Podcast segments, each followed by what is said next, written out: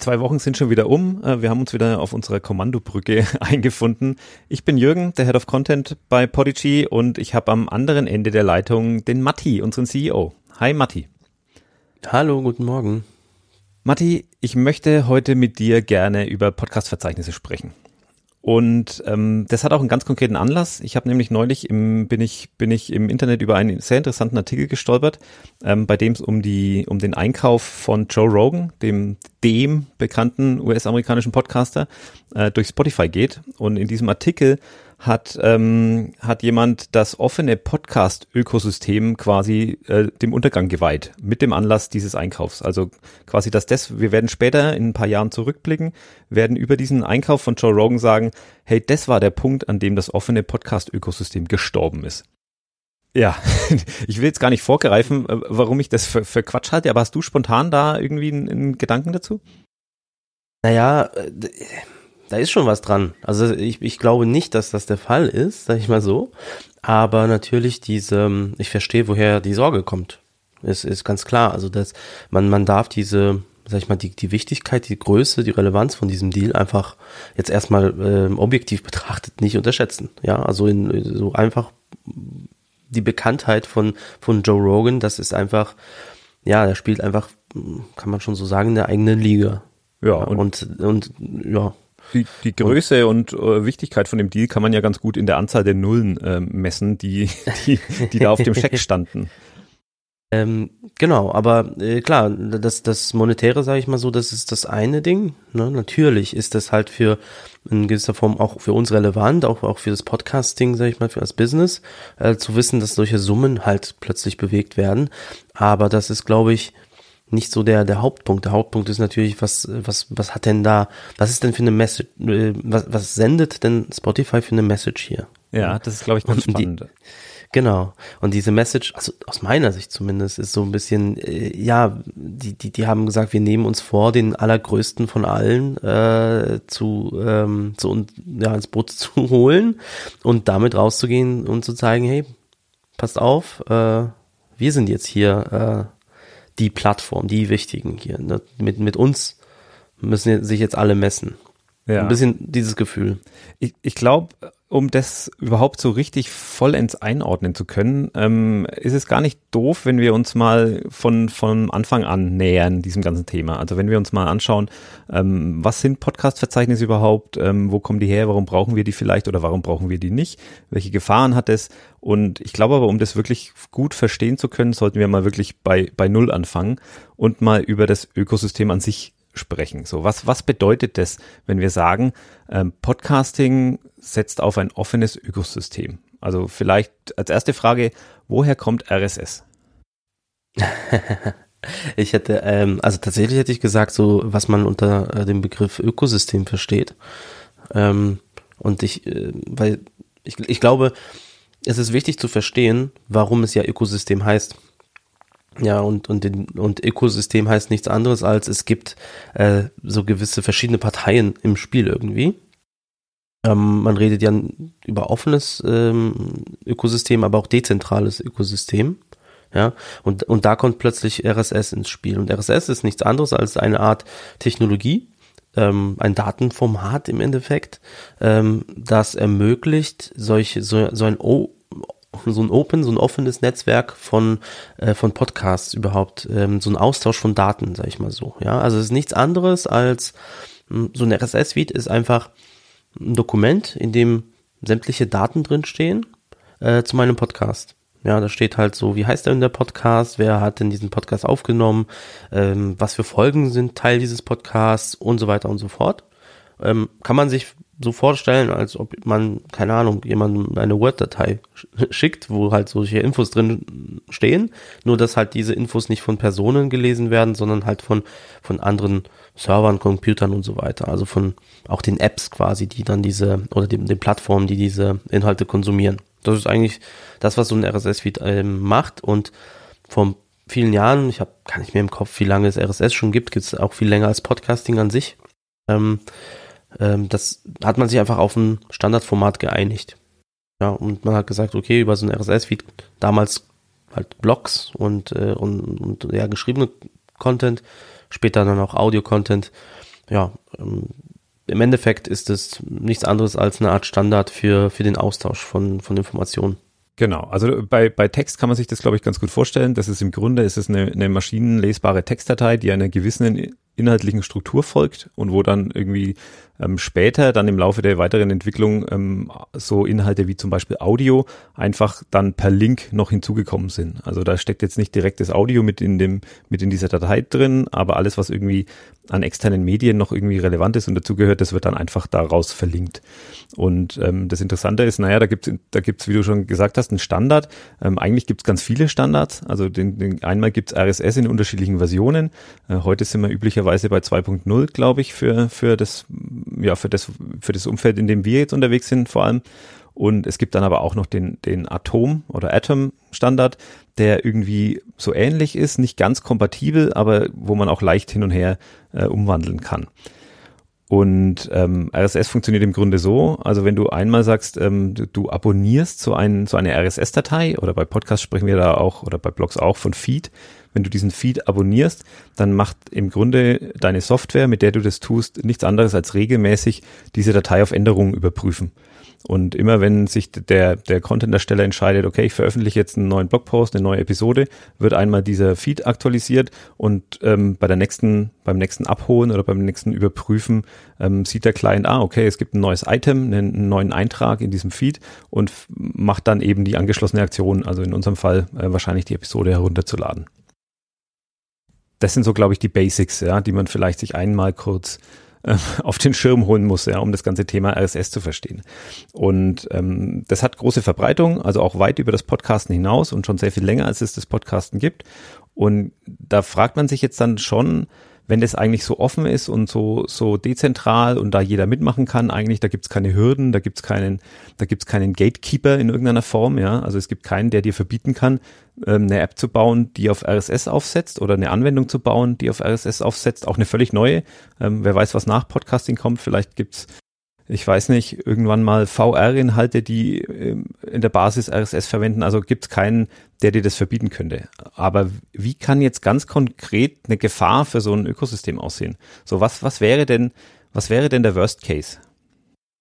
Naja, ich glaube, um, um diese Frage zu beantworten, muss man einfach ähm, so drüber nachdenken, wie funktionieren denn zum Beispiel, ja, so Inhalte im, im Netz auch generell, jetzt nicht nur bezogen aufs Podcasting, ja. Und äh, das ist genau so, also man kann es so vergleichen, wie jeder kann ja seine eigene Webseite irgendwo im Netz anlegen. Ja, also man kann sich so ein, so ein Webhosting irgendwo buchen. Äh, ja, heutzutage sowieso mit so Baukastensystemen einfach in, mit ein paar Klicks und man hat eine eigene Webseite. Kann mir keiner verbieten, zumindest in den meisten Ländern nicht. Ähm, äh, und ja, ich kann meine eigene Seite haben, aber das heißt noch lange nicht, dass ich gefunden werde. Ja. Ja, es ist einfach, wir wissen ja, und, und was ist halt die Konsequenz? Naja, man äh, versucht seine Webseite irgendwo dann ja zu verlinken, man, man, man, man schickt sie vielleicht jemanden oder wenn man jetzt, jetzt nicht, nicht unbedingt nur eine private Webseite hat, aber für irgendwie ein Geschäft, dann positioniert man sich natürlich dann auch äh, bei Google. Das ist so der Klassiker, dass man irgendwie gefunden wird nach irgendwelchen Suchkriterien. Und das ist genau sehr vergleichbar im Bereich Podcast. Ja, jeder kann natürlich senden, jeder kann äh, sagen, ja, hier ist mein, mein Feed, hier könnt ihr den abonnieren. Äh, auf der anderen Seite können ähm, Hörer einfach so auf, auf diese Feeds zugreifen, auf diese Daten und da findet so ein Austausch statt. Mhm. Problem ist natürlich, wie findet man diese Inhalte? Ja.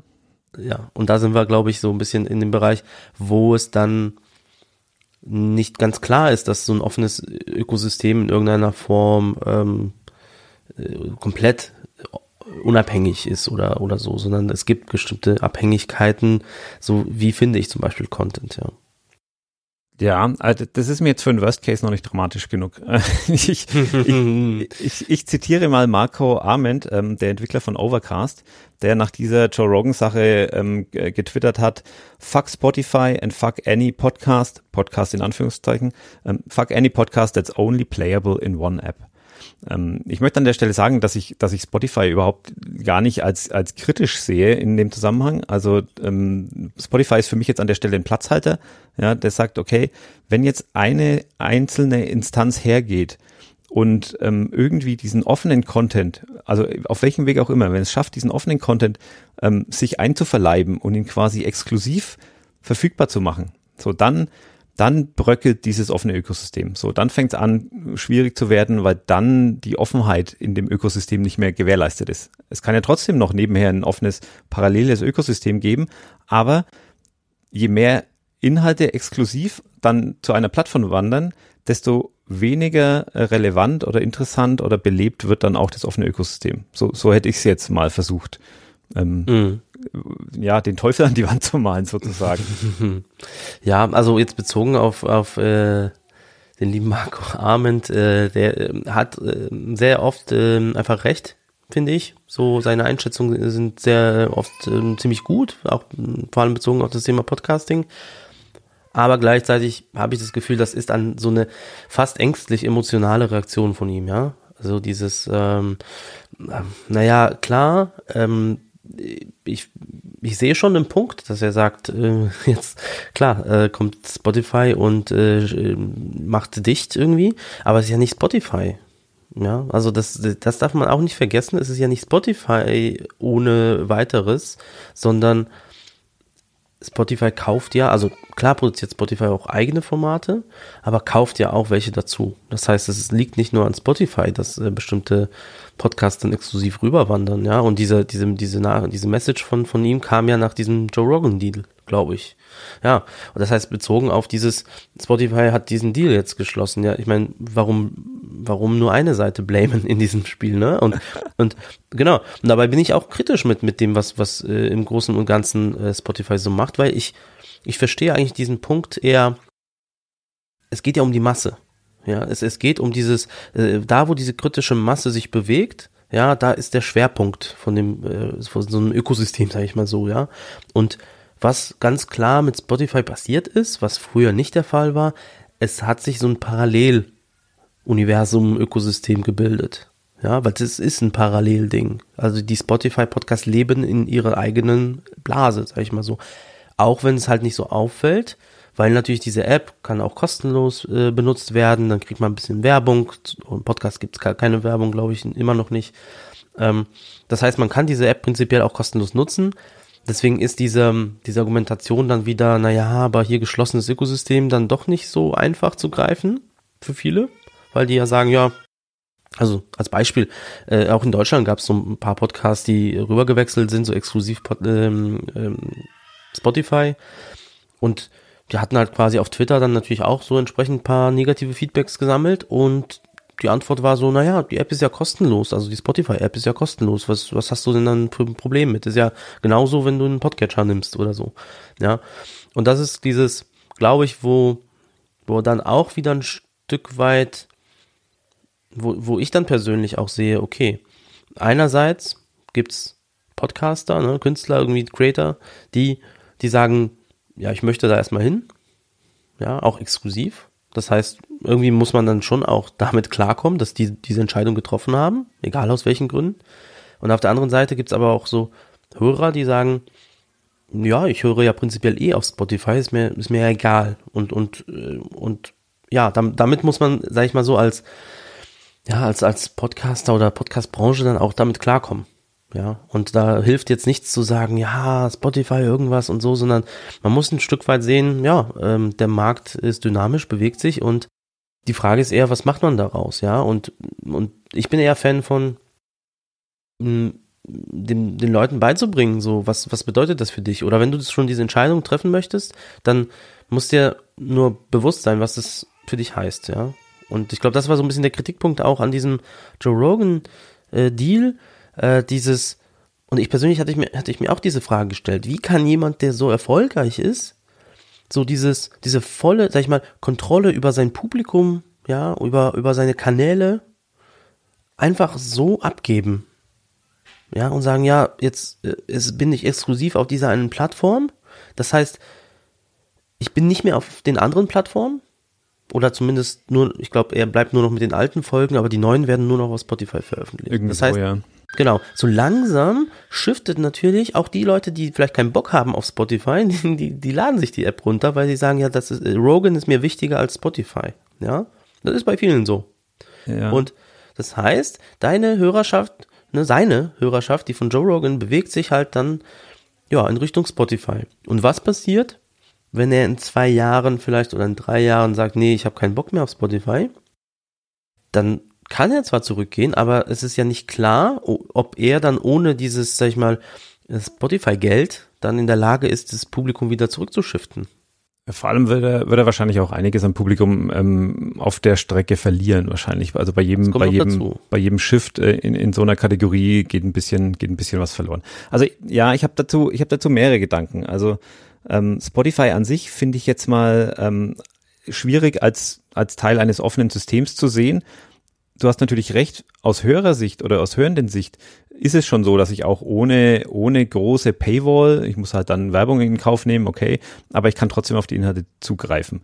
Trotzdem ist es so, dass es parallel zu dem offenen System funktioniert, schon rein technisch. Also du kannst, mit deinem Spotify-Client, kannst du keine anderen Podcasts irgendwie abonnieren, die außerhalb ähm, von diesem Ökosystem leben. So, also da ist schon mal eine harte Grenze und auch insgesamt ist es natürlich schon, schon eine sehr geschlossene Sache. Auf der anderen Seite bringt Spotify aber wahnsinnig viele neue Hörer von, vom Musik zu Podcasts. So, das muss man auch sehen. Also wenn man heute sich die, die Verteilung der, der Player äh, anschaut bei, beim Podcasting und dann sieht, dass Spotify einer der wichtigsten, der wichtigsten Podcast-Abspiel ähm, Dienstleister ist oder Dienste oder wie auch immer du es an der Stelle nennen willst, dann natürlich hauptsächlich, weil die wahnsinnig viele neue, neue Hörende akquirieren, ja, durch ihren Musikstreaming-Dienst. Also das darf man auch nicht vergessen. Und viele davon wandern dann schlussendlich von Spotify in das offene System rüber, weil sie feststellen, ah, da ist ja noch eine ganz eigene Welt dahinter, da ist ja noch viel mehr von diesem, von diesen äh,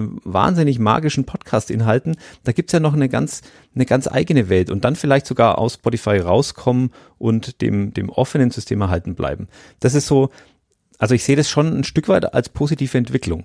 Ja, aber ich glaube, die Leute insgesamt und deswegen ist es auch so leicht auf Spotify so ein bisschen rumzutreten oder da so so schnell ist man so schnell dabei, da wirklich das das Schlimmste anzunehmen, ähm, weil wir diese Entwicklung ja so ein Stück weit bei Video gemacht haben. Also ich meine, Video war auch mal relativ offen, jeder konnte irgendwie Video ins Netz stellen. Ähm, es gab vielleicht nicht so richtige Standards dafür, aber es gab auch eine Zeit lang mit, mit vielen Videopodcasts und so weiter.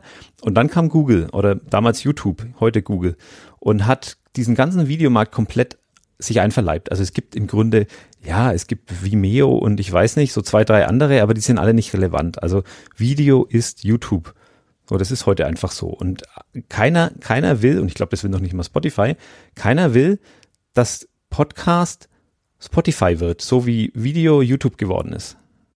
Ich glaube, die, der Punkt, den du bringst mit ähm, neue Hörer ist natürlich sehr, sehr wichtig, weil Podcast, also das wäre jetzt so ein bisschen ähm, die, die Optik eines, eines Podcasters, sage ich mal so.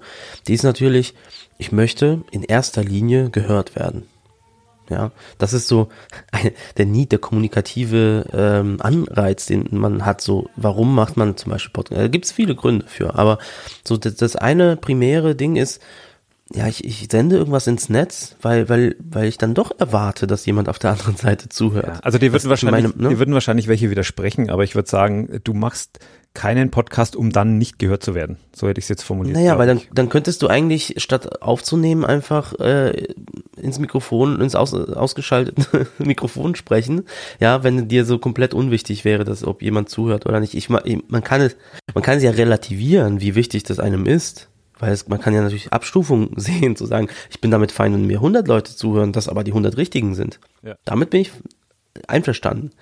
Aber im Endeffekt ist es so, jemand, der einen Podcast aufnimmt, möchte doch irgendwie was sagen. Und wer was sagen möchte, möchte, dass jemand das auch irgendwie hört und, und äh, daraus was macht, egal was, ob es eine Message ist oder ähm, ob man, ja, was weiß ich, äh, Entertainment, also Unterhaltung, oder ob es dann Wissen ist, was man transferiert, oder einfach eine Meinung, politische Meinung oder sonstige Meinung und so weiter und so fort. Und wie oder was ist attraktiver für, für einen Podcaster, als zu erfahren, oh, da gibt's diese, diese Plattform, wo sich sehr viele Leute rumtreiben, die nicht auf anderen Plattformen zu finden sind, die ich auch erreichen könnte. Ne? Das ist genau der Punkt. Und der andere Punkt ist noch, es geht manchmal nicht nur um, will ich das oder will ich das nicht, sondern was machen denn die anderen? Und wenn jetzt mein Podcast der einzige ist, in, sag ich mal, in, in, in meiner Kategorie, in, mein, in meinem äh, Themenbereich, der nicht auf Spotify zu finden ist, zum Beispiel, dann habe ich wieder einen Nachteil. Und das ist, glaube ich, warum ich auch ja, ich, ich, ich kann mir nicht vorstellen, warum man überhaupt so Podcaster blamen will, dass die dann halt auf, auf Spotify zum Beispiel grundsätzlich veröffentlichen. Ja, also das, das muss man immer verstehen. Das Problem ist, ne, wenn wir wieder zurückgehen, so dieses, ja, wenn, wenn alle einfach nur blind sagen, wie wir gehen auf Spotify und machen nur noch Dinge dort, dann haben wir wieder vielleicht ein, eher ein Problem.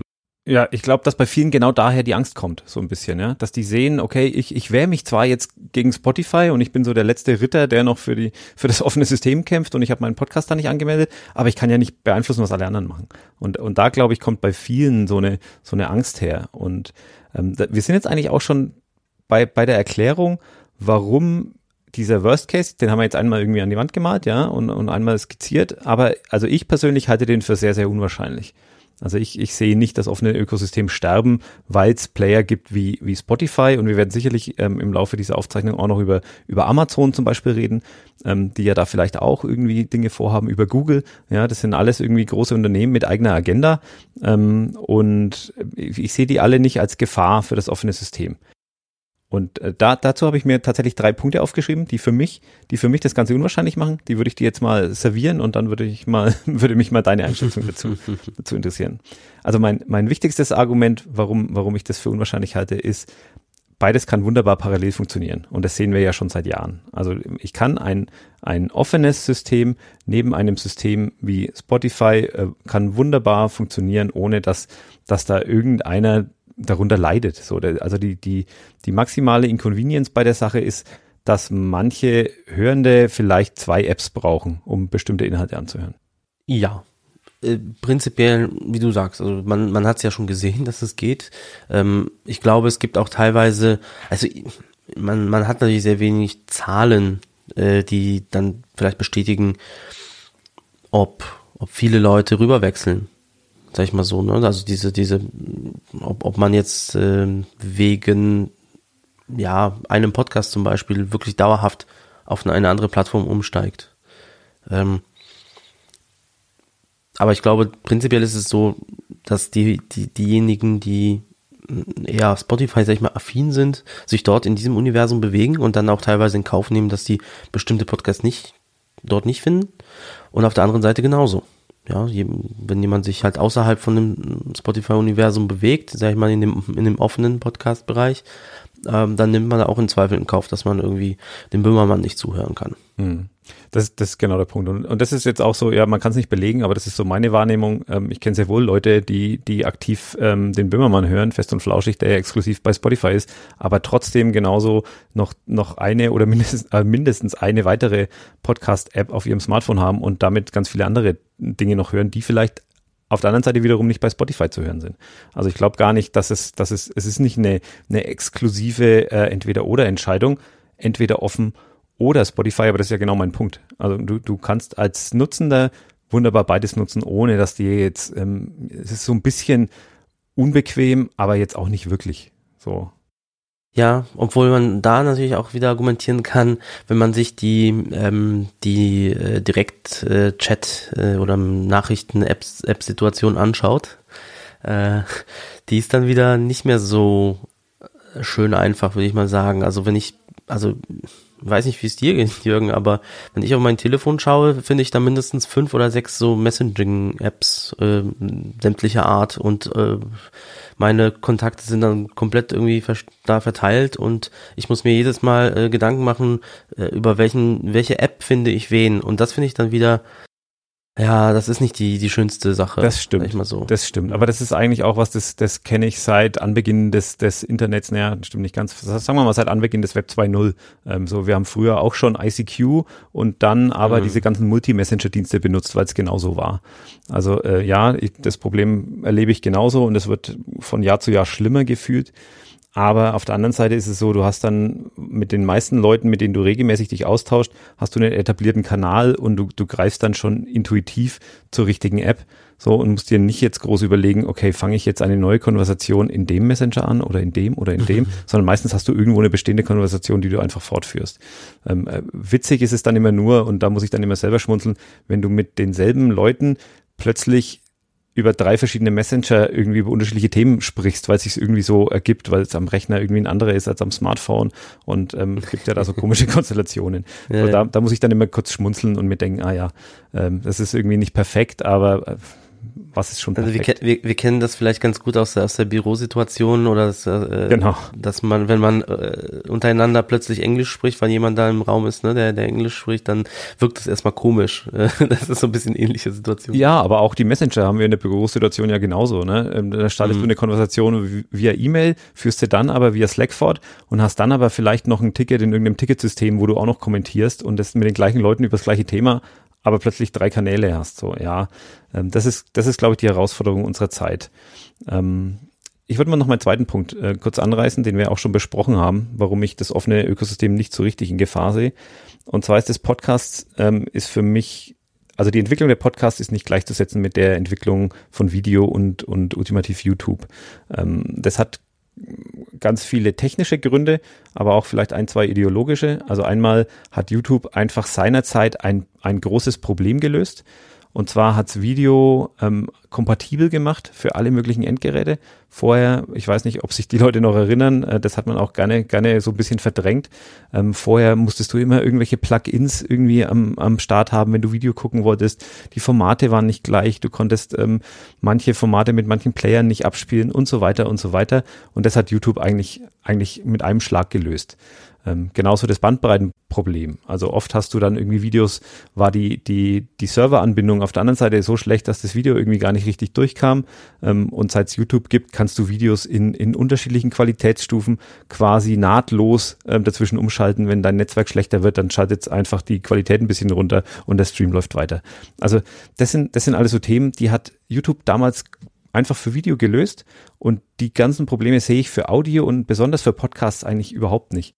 Weil so der, der Livestream, wo jetzt zum Beispiel Bandbreite ein Problem wäre, ist für mich beim Podcast eigentlich oft der kleinere Bereich. Die meisten Podcatcher laden Audio einfach runter und da ist die Bandbreite egal, ob es am Ende fünf Minuten für einen Download dauert oder fünf Sekunden, spielt in den meisten Konstellationen, ich weiß, es gibt Ausnahmen, aber in den meisten Konstellationen überhaupt keine Rolle.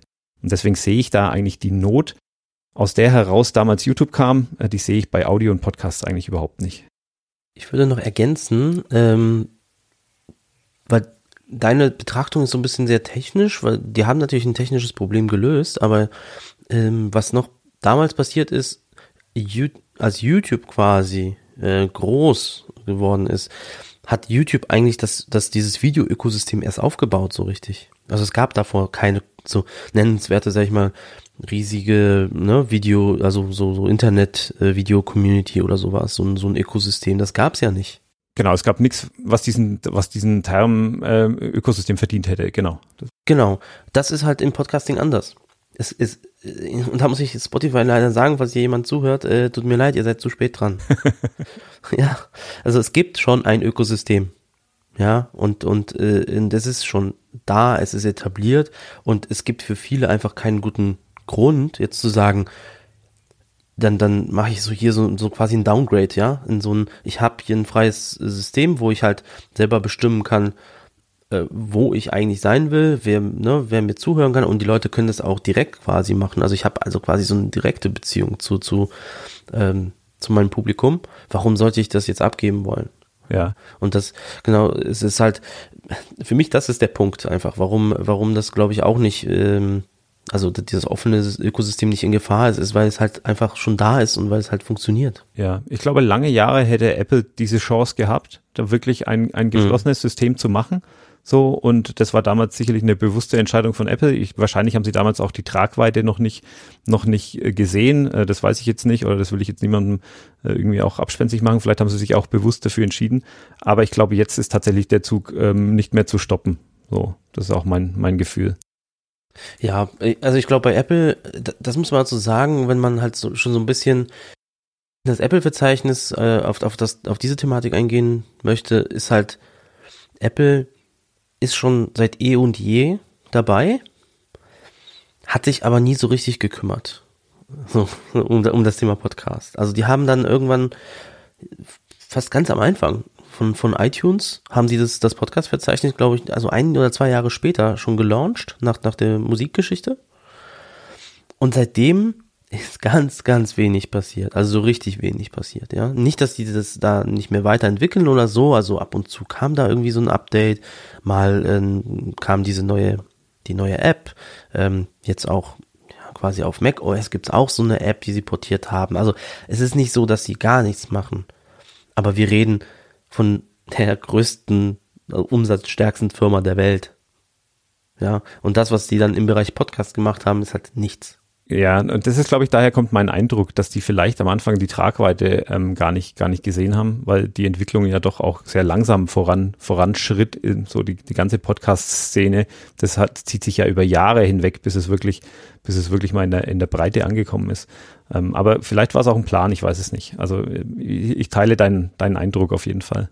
Mein mein dritter Punkt, warum ich das äh, Ökosystem nicht in Gefahr sehe, ist, ähm, solange es App-Entwickler, Hoster und, und Dienstleister und alles Mögliche rund um dieses offene Ökosystem gibt, die nach wie vor an die Offenheit glauben.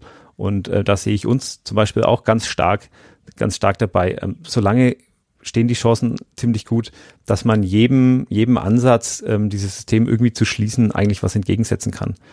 Also solange, solange es ja wirklich Player gibt im offenen System, ähm, solange wird es auch, glaube ich, weiterleben. Ist eigentlich naheliegend, ne? Ja, ähm, aber auch da zum Beispiel so, äh, also aus, aus eigener Beobachtung, was, was äh, so, sag ich mal, unsere, unsere Kunden ähm, machen, ist halt der, der Klassiker, damit man sich das vorstellt, ganz äh, vereinfacht, so eine Veröffentlichung von einem Podcast, so initial heißt, ich brauche einen Titel, ich brauche ein paar Texte, Beschreibung, ein Coverbild, ähm, eine Episode, dann kann ich das veröffentlichen. Und dann gibt's einfach so eine Liste von zig verschiedenen Plattformen, auf die man den Podcast veröffentlichen kann. Und es kommt einfach fast, nein, also es kommt nicht vor oder fast gar nicht, dass jemand zum Beispiel, sage ich mal, nur eine Plattform anwählt. Das ist äußerst selten, außer es gibt da wirklich irgendwie so einen Exklusivdeal, ähm, was halt Seltenheit ist. Eher, also es, es, es ist noch lange nicht so, dass, dass die, ne, dass, dass Podcaster sagen, ja, ich mag Spotify oder ich mag jetzt, äh, keine Ahnung, äh, um nicht auf Spotify rumzureiten, ich mag dieser so sehr. Ähm, ich will nur auf dieser sein, weil das die coole Plattform ist. Und ich glaube daran. Das macht keiner. Da sind Podcaster viel zu pragmatisch für und sagen, hey, nein, ich gehe dahin, wo die Reichweite ist und das heißt überall.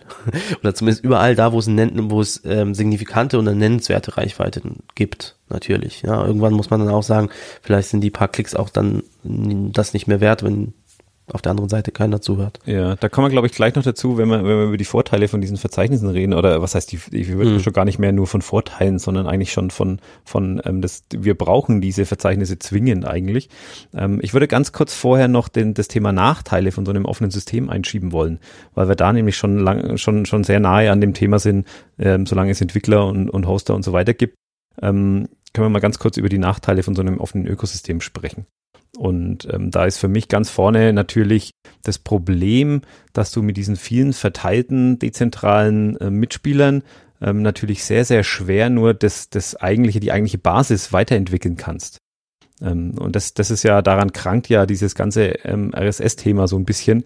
Ähm, oder das ist ja so ein Hinkefuß, ja. Du, du kriegst einfach nicht schnell zumindest da neue, neue Features rein. Genau, also wenn wir uns zum Beispiel ein pragmatisches Beispiel, ähm, es, es passiert ja, es passiert ja schon eine Weiterentwicklung, zum Beispiel Kapitelmarken. Ja, das ist jetzt ähm, nichts, das jetzt wirklich meines Wissens nach zumindest komplett im RSS-Standard irgendwie mit, mit äh, vorgesehen ist, aber es wurde zumindest ähm, auf eine Weise dran geflanscht, dass es insgesamt kompatibel zum Standard bleibt. Ja, da gibt's auch, ne, ja, iTunes äh, oder Apple hat dann vor ein paar Jahren auch so eigene Tags äh, hinzugefügt, dem, also dem Standard quasi.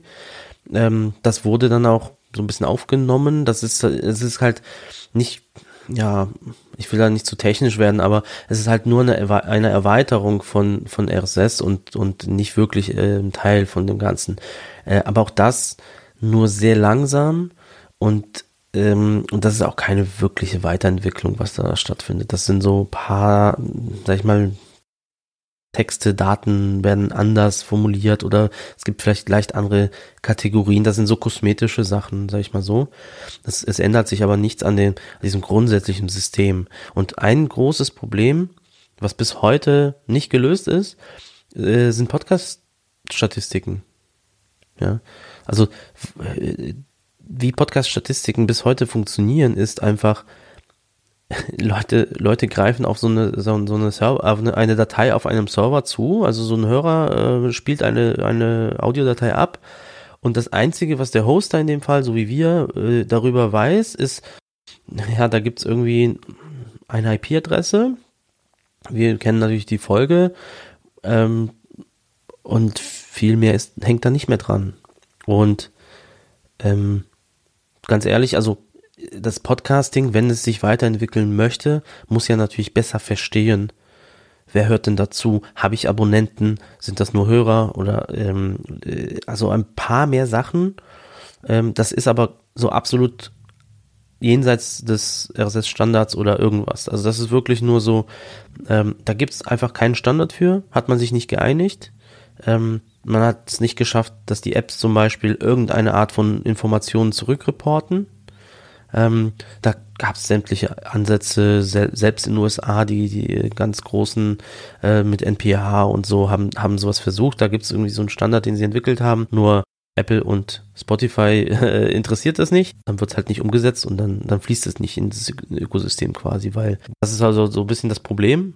Einerseits ist es ein offenes Ökosystem, aber dann gibt es dann schon diese Abhängigkeit zu den, den großen Plattformen, weil wenn die bestimmte Dinge nicht umsetzen, dann bringt es auch nichts. Also wenn so, eine, so ein Podcatcher, so, so ein selbst Apple Podcast als App, wenn die so eine Ergänzung zu dem Standard nicht implementieren, dann wird es auch den Standard nicht geben. Dann existiert er faktisch nicht. Dann existiert es faktisch nicht, ja. Auch wenn es halt ein paar, sag ich mal, so Nischen-Podcatcher gibt, die, die vielleicht irgendwie ein paar gute Ansätze haben, was das angeht. Zum Beispiel der, der Payment-Button bei Overcast ist so ein schönes Beispiel. Ja, da gibt es ja auch irgendwie einen, einen ich, ich weiß jetzt nicht, welchen Status das genau hat. Ich würde mal sagen, es ist ein, ein Vorschlag für eine Erweiterung, ähm, einfach einen, einen speziellen Link in eine Episode einzufügen, ähm, über den du einen Podcast-Ersteller unterstützen kannst. Und es gibt, glaube ich, eine einzige, eine einzige äh, Podcast-App, die das unterstützt, und das ist meiner Meinung nach Overcast. Ich hoffe, ich erzähle jetzt keinen kein Quatsch. Aber, recht, aber ich, ich glaube, der hat, der Armand hat angekündigt, dass der das irgendwie einstellt, dieses Projekt, weil es keiner nutzt. Ja, das ist eben dann genau der Punkt. Du kriegst es nicht in die Breite. Und, und was eigentlich dem, dem ähm, Ökosystem fehlt, und man sieht, dass sich das ja auch wunderbar trotzdem irgendwie eigentlich lösen lässt. Ähm, wenn wir zum Beispiel mal beim, beim Internet an sich schauen. Es ist ja auch ein, ein dezentrales System, wo es eigentlich keinen keine zentrale, ähm, also es gibt große Player und wichtige Unternehmen, aber es gibt kein, kein, das ist das Unternehmen, das das Internet weiterentwickelt. Aber es gibt ein Konsortium aus vielen Unternehmen. So, es gibt das W3C und, und sowas bräuchte man eigentlich auch fürs Podcasting.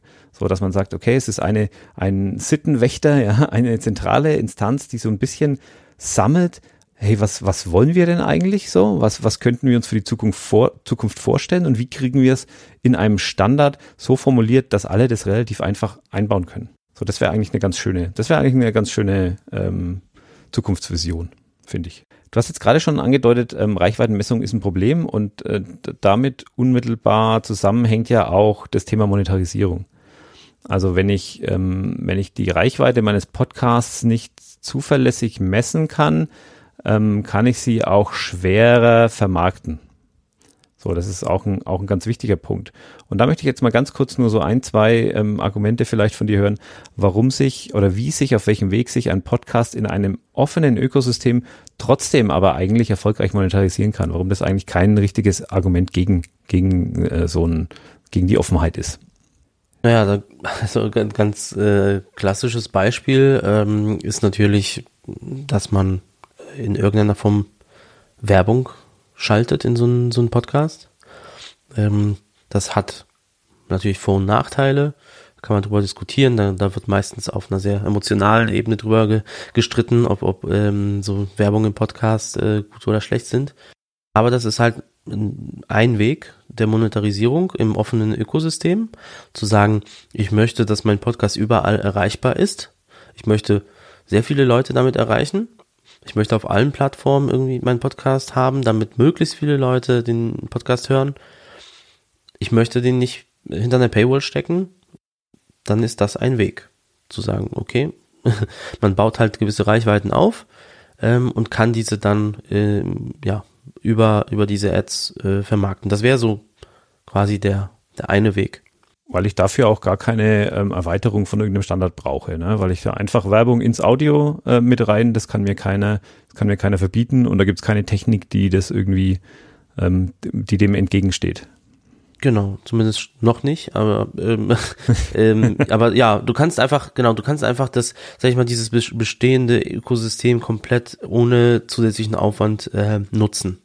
Ja, du hast äh, klar, du brauchst auf der technischen Seite äh, die an der Quelle so eine Möglichkeit, so also so wie wir bieten zum Beispiel auch eine Möglichkeit, sowas wie einen sogenannten Ad-Server an an an das Hosting anzudocken und über diese Ad-Server wird dann diese Werbung gesteuert. Also man braucht dann schon ein Stück Technologie zusätzlich.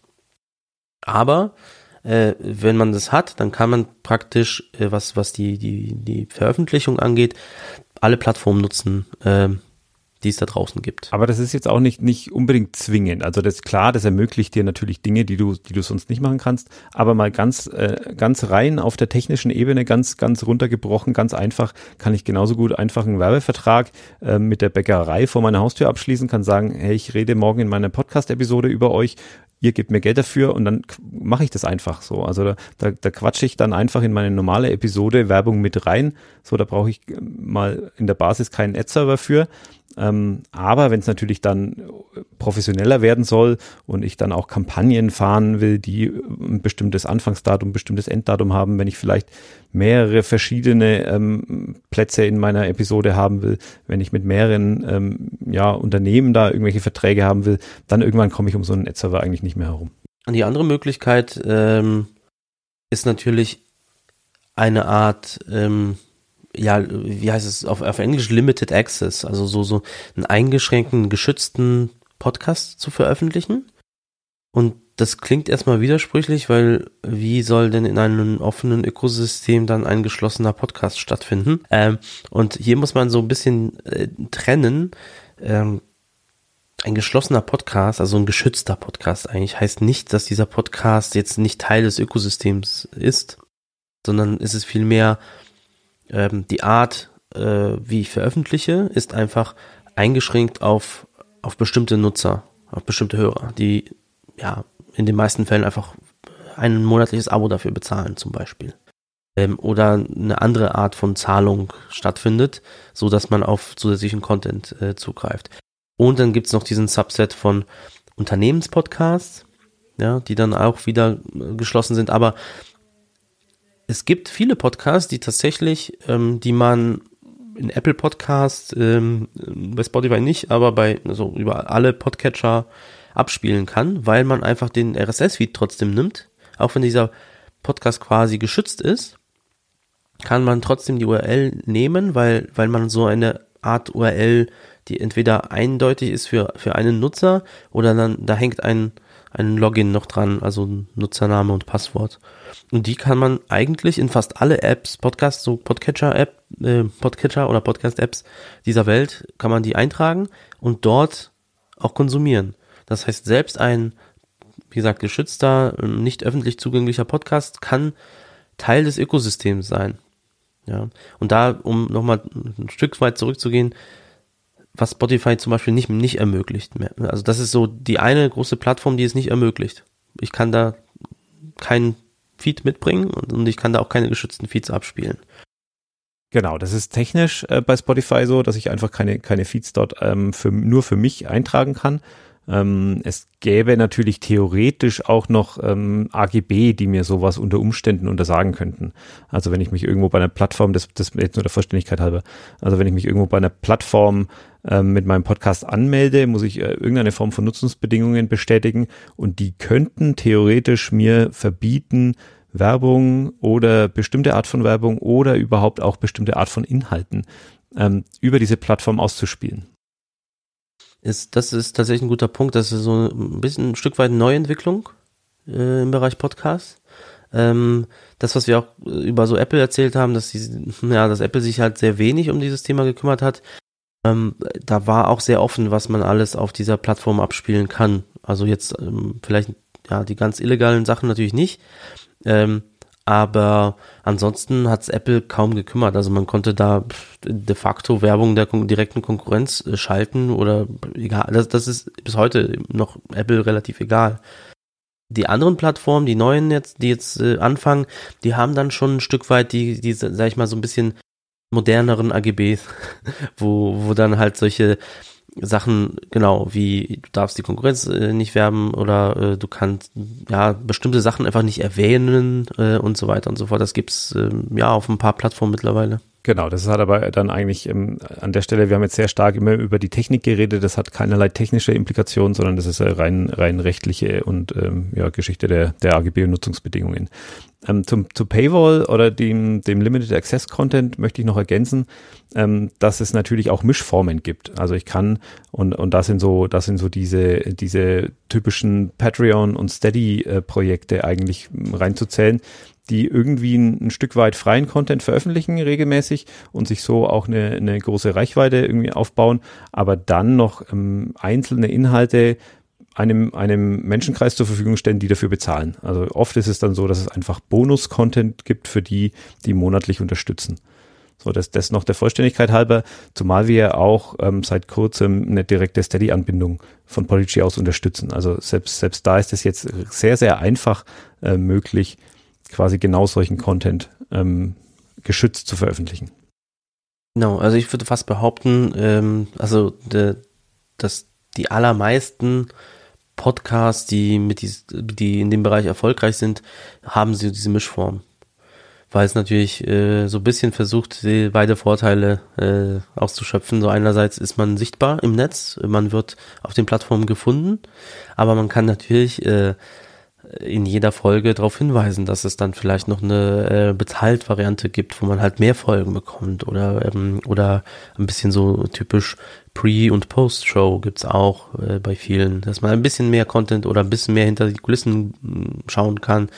Äh, das, das sind, glaube ich, so, das ist das erfolgreichste Modell auch. Genau, und, und, und das ist eine Bandbreite. Ne? Also das geht von, wir haben eigentlich fast alles äh, frei verfügbar und einige wenige Inhalte irgendwie obendrauf als Bonus, bis hin zu äh, der freie Inhalt ist eigentlich eine einzige Werbeveranstaltung für unsere, für unsere Bezahlinhalte. Also da alles, alles dazwischen kann es irgendwie geben.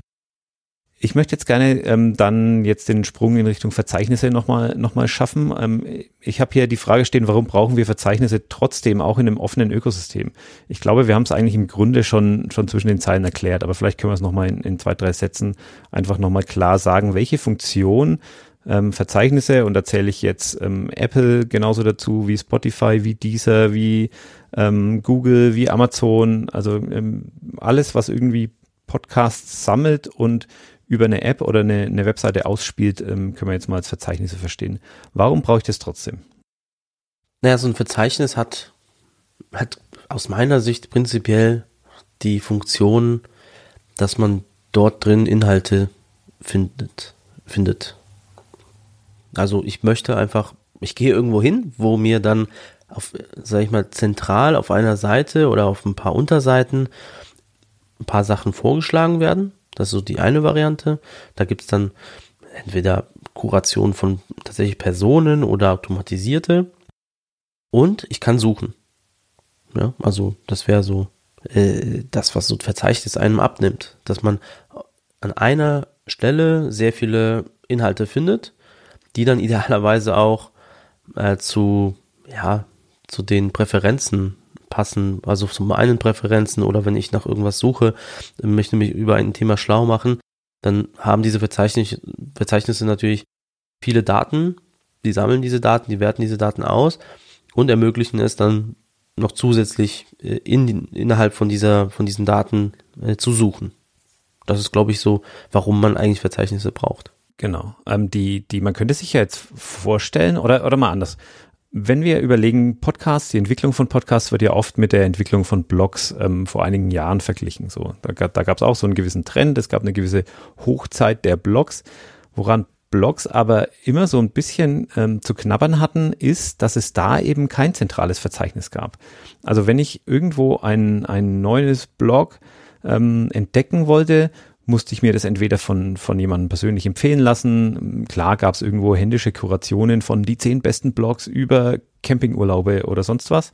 Ähm, oder ich musste halt mich einer Suchmaschine bedienen. Aber es gab kein, zumindest meines Wissens nach nicht, äh, keine zentrale Anlaufstelle, die so eine Relevanz äh, gehabt hätte wie jetzt die Verzeichnisse für Podcasts. Ähm, wenn man jetzt sich überlegt, dass Suchmaschinen eigentlich diesen, diese Funktion im, Hin ja, im Hinblick auf Blogs erfüllt haben, könnte man sich vorstellen, dass, dass Google oder andere Suchmaschinen zukünftig Podcast-Verzeichnisse obsolet machen? Google hat es versucht oder versucht immer noch, die, diese Situation, ähm, sag ich mal, im Bereich Podcast so ein bisschen zu ändern. Ähm, ganz konkret heißt es, Google ist Stand heute in der Lage, äh, Podcasts, äh, also sowohl die, die, sag ich mal, Daten in Textform, mittlerweile glaube ich auch die, die Audiodateien an sich zu scannen, zu analysieren und als Teil von der Suchmaschine zu präsentieren, also als Teil der Suchergebnisse. Ähm, hat aber dennoch nicht ganz, nicht besonders gut funktioniert bis dato. Also die Zahlen, die wir so beobachten, ähm, also im niedrigen einstelligen Prozentbereich, also Nutzung von Podcasts über Google Podcasts zum Beispiel, ähm, was halt in der Regel mit, ähm, also wenn ich einen Podcast, nach einem Podcast auf Google suche, dann kann ich jetzt mittlerweile schon ziemlich viele Podcasts äh, direkt in, in Google abspielen, machen aber de facto sehr wenige.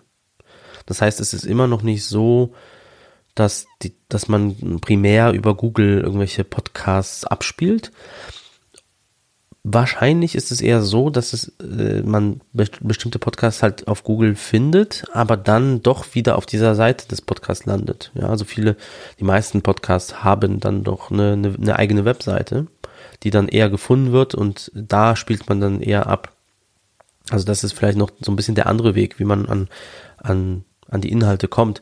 Nur der Unterschied ist natürlich in so einer Suche, ähm, also thematische Podcasts zu finden, das funktioniert zum Beispiel in der Google-Suche auch nicht so besonders gut. Ich kann den konkreten Podcast mit deinem Namen finden, vielleicht wenn das zufällig Teil des Titels oder so ist, dann finde ich dann eher was, aber ich kann immer noch nicht nach so, sag ich mal, so ein bisschen semantischeren Sachen suchen wie Podcast über Thema so und so. Und da findet wirklich Google Inhalte, die tatsächlich nicht nur im Titel irgendwie so das Wort stehen haben, so das Keyword, sondern auch andere Sachen, die, die damit zu tun haben, ja. Hm, das geht zum Beispiel über Google noch nicht. Darauf wollte ich jetzt genau auch so ein bisschen hinaus. Ähm, klar kann man ähm, wenn man jetzt äh, Podcast SEO, ja, und, und schreibt eure Themen in die Titel rein, wenn man das alles irgendwie richtig macht, kann man natürlich über Suchmaschinen gefunden werden zu bestimmten Themen. Dann auf, auf äh, entweder sucht jemand nach meinem Podcast, dann sowieso, weil ich eine Webseite dazu habe, aber auch auf Episodenlevel, wenn ich meinetwegen ähm, ein aktuelles Thema aufgreift, das in meinen Titel schreibe und die Leute nach Podcasts zu genau so einem Thema suchen. Was, was aber eine Suchmaschine in der Regel nicht leistet. Und das ist eigentlich die, da sehe ich eigentlich noch sehr, sehr viel Potenzial in der, in der unmittelbaren Zukunft, ähm, ist eine, eine thematische Gruppierung oder irgendeine Form von Kuration ähm, von Inhalten, wie es Verzeichnisse ganz platt eigentlich mit Charts schon, schon von Anfang an eigentlich machen. Ähm, aber das kann man natürlich auch noch weiterdenken. Also ähm, von händischer Kuration bis irgendwie Kuration über Schlagworte ähm, bis hin zu die beliebtesten, die neuesten, die ähm, ich weiß nicht was, kann man sich alle möglichen Kategorien ausdenken. Ähm, da ist, glaube ich, noch, noch einiges zu holen. Aber gerade so diese, diese Gruppierung auf Kategorieebene, alle Podcasts ähm, aus dem Themengebiet Geschichte zum Beispiel, das macht eine Suchmaschine in der Regel nicht. Da sind wir eigentlich genau im, im Gebiet der, der Verzeichnisse. Jetzt können wir mal ganz konkret nochmal aufzählen. Wir haben es ja, glaube ich, alle schon mal genannt jetzt heute, aber nochmal jetzt so äh, gesammelt, ähm, vielleicht mit ein, zwei Worten der Einordnung dazu, möchte ich mal einmal durchgehen, welche Verzeichnisse wir jetzt als, als Hoster für relevant halten, empfehlen, welche wir auch direkt unterstützen und welche wir vielleicht darüber hinaus noch den, den Leuten nahelegen und welche jetzt vielleicht ähm, aus unserer Sicht gerade im, im deutschen Markt vielleicht nicht so die Relevanz haben, die wir jetzt aber der Vollständigkeit halber vielleicht noch ansprechen.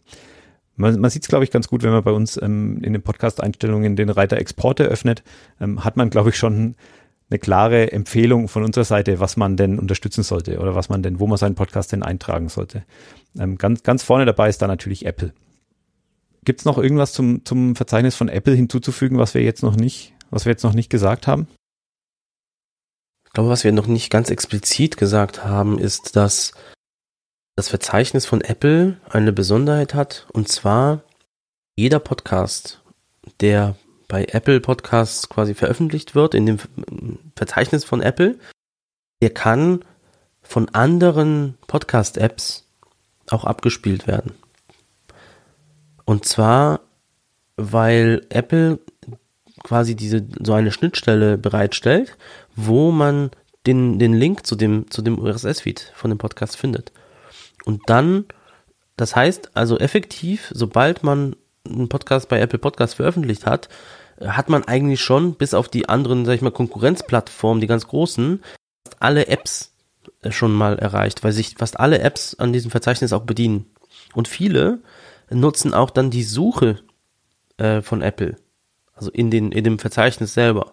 Das heißt, die, die, also als Beispiel wäre jetzt, ähm, also viele haben so eine Mischform, aber so ein Overcast, so ein Pocketcast, so ähm, äh, auch die, die Android quasi Pendants, die gehen in erster Linie an das Apple-Verzeichnis und schauen, ob es zum Beispiel den Suchbegriff da gibt oder ob es den Podcast da gibt.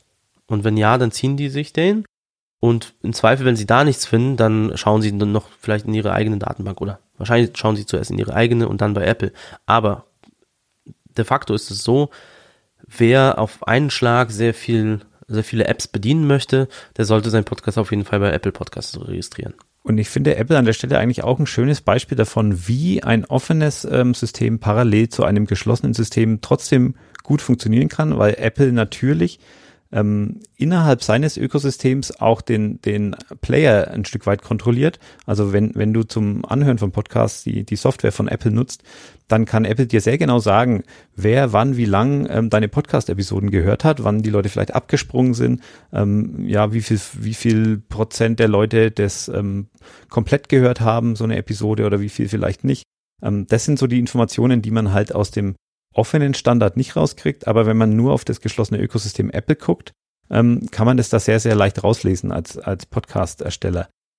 Aber trotzdem ist Apple so offen, dass sie eine, eine offene Schnittstelle anbieten für andere Entwickler, um dieses Verzeichnis anzuzapfen. Also finde ich, finde ich sehr schön, diese beiden Welten, wie die bei Apple zusammenkommen. Das nächste Verzeichnis, ähm, das wir unterstützen und direkt ansteuern, ist Spotify. Wie sieht's denn da aus? Auch, ich glaube, wir haben heute schon ziemlich äh, viel über Spotify berichtet. Da ist natürlich, ähm, ich sage es mal so, äh, Spotify ist natürlich, also ist, sag ich mal, entweder jetzt schon de facto die größte oder die zweitgrößte Plattform, je nach, wie man, also in Deutschland gesehen ist Spotify mittlerweile, glaube ich, die, die größte Plattform. Das, äh, dafür gibt's Daten und äh, Studien, also unsere Daten und externe Studien belegen also diese äh, diese Situation. Es kommt natürlich immer darauf an, was man für einen Podcast hat. Da gibt's auch äh, je nach, sag ich mal, Zielgruppe und, und, und so weiter äh, auch große Unterschiede. Aber egal, ob es jetzt die größte Plattform ist oder die zweitgrößte, beide zusammen haben so circa 85 Prozent, wenn nicht sogar 90 des Marktes. Hm. Und bei Spotify auch ganz schön, also auch da gibt's diese, gibt's diese ähm, Statistikschnittstelle, wo man sich anmelden kann und irgendwie Daten über seinen Podcast abfragen kann, wo man sogar ähm, noch ein bisschen mehr über die, über die Hörenden erfährt als bei Apple. Also wo man dann auch noch sowas wie Geschlecht und Alter zum Beispiel irgendwie sehen kann von seiner Zielgruppe. Was auch ganz spannend ist, weil, weil Spotify einfach ja die, die Daten äh, sowieso hat. Und ähm, ich bin mir sicher, dass Spotify noch sehr, sehr viele andere Daten hätte, die spannend wären, die sie aber vielleicht jetzt gerade noch nicht, noch nicht rausrücken oder vielleicht auch nie öffentlich rausrücken werden. Aber ähm, gerade wenn man so überlegt, ähm, dass da ja Leute auch ganz viel Musik hören und es gibt ja diverse Studien, die dir, äh, die besagen, du musst mir nur sagen, welche Musik du in den letzten zwei Wochen gehört hast und ich sag dir, welche Partei du wählen würdest. Also solche Zusammenhänge, ne? wenn man mal überlegt, was, was Spotify da eigentlich an einem an Datenschatz hat, ist das natürlich schon auch mhm. spannend. Ja? Mhm. Ähm, kann man jetzt, sage ich jetzt völlig wertfrei. Also äh, finde ich wirklich spannend, hat natürlich positive und negative Seiten unter Umständen. Eine Ergänzung auch noch zu dem Thema Daten. Äh, Spotify hat technisch gesehen eine interessante Lösung gefunden für die Problematik Hoster versus äh, dieses zusätzliche Dashboard. Und zwar, wir machen das ja so, wir reichen quasi den Podcast direkt bei Spotify ein, äh, ohne Umwege, also direkt über den Podigy-Account. Aber als Podcaster kann ich hingehen, mich direkt bei Spotify registrieren und sagen, der Podcast gehört aber mir. Und so gibt es so eine Zweier-Konstellation, ähm, wo wir als Hoster an die Daten kommen, so, so für diese Statistiken, die, die bei uns im Dashboard äh, angezeigt werden. Und der Podcaster bekommt dann noch on top diese zusätzlichen Daten. Das heißt, man hat da so eine äh, relativ gute Verknüpfung, sage ich mal so. Das, das ist ziemlich, ziemlich sauber gelöst, sage ich mal so, weil man dann ergänzend zu den, sage ich mal, den Standard-Download- und Stream-Daten bei, bei, wie du gesagt hast, bei Spotify einfach ein paar mehr Daten hat und man kann unabhängig also eigentlich hat man dieses bequeme One-Click, ein, ein, Klick zur Lösung äh, und mein Podcast ist bei Spotify. Aber wenn ich mehr sehen möchte, dann reicht es irgendwie, mich da zu registrieren und zu sagen, das ist mein Podcast und dann wird er auch mir angezeigt. Möchtest du noch ganz kurz darauf eingehen, warum ähm, in der Vergangenheit oder auch bei vielen anderen äh, Dienstleistern, ähm, bei uns jetzt nicht mehr, aber warum sonst immer ähm, die, die Zugriffe, die Abrufe von Spotify oder über Spotify gesondert angezeigt wurden in einem Statistik-Dashboard im Vergleich zu den, zu den Abrufen über andere Apps oder Feed? Ja, das hat so ein bisschen auch so eine technische Erklärung, die damit zu tun hat, dass, dass ganz am Anfang Spotify eine, immer eine Kopie der Audiodateien erstellt hat und erst diese Kopie der Daten ausgeliefert. Das heißt, wir als Hoster haben dann gar nicht mehr gesehen, so gemessen oder messen können, was denn für äh, wie viel Traffic jetzt auf dieser einen Episode äh, stattfindet, wie viele Leute hören denn dazu, äh, wie viele Downloads, wie viele Streams sind es denn. Das, das heißt, also wie, wir und alle anderen auch am Anfang, alle anderen Hoster waren darauf angewiesen, dass Spotify uns die Daten liefert. Und diese Daten wurden auch teilweise mit, mit Verspätungen geliefert, also mit quasi vorprogrammierter Verspätung. Das war einfach so vorgegeben, dauert bis zu 36 Stunden und damit musste man klarkommen.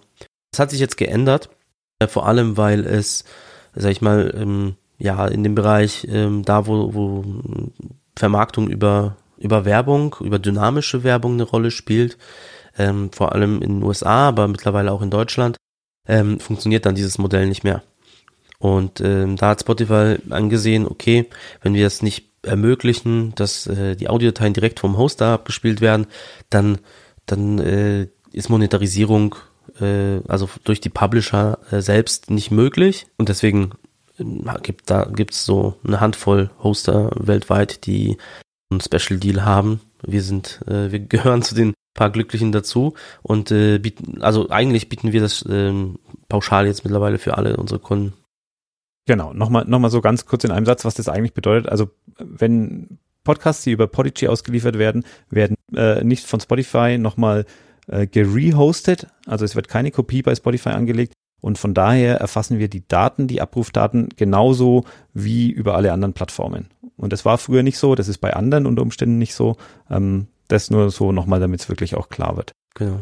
Spielt für die allermeisten vielleicht auch noch nicht die große Rolle, aber für äh, sobald man, wie gesagt, ein bisschen dynamischere Audioinhalte haben möchte, äh, dann spätestens dann ist es wichtig. Du spielt keine Rolle, würde ich jetzt gar nicht so unterschreiben, weil gerade bei denen, die jetzt nicht so professionell unterwegs waren oder nicht so tief drin, gerade bei denen ähm, hat oft bisschen so das Verständnis gefehlt, warum das denn parallel zu den eigentlichen Daten angezeigt wurde. Und da gab es immer Rückfragen, so was hat denn das jetzt zu bedeuten? Warum steigen oder sinken die dann auf einmal einen Tag später nochmal? So was, was passiert da eigentlich?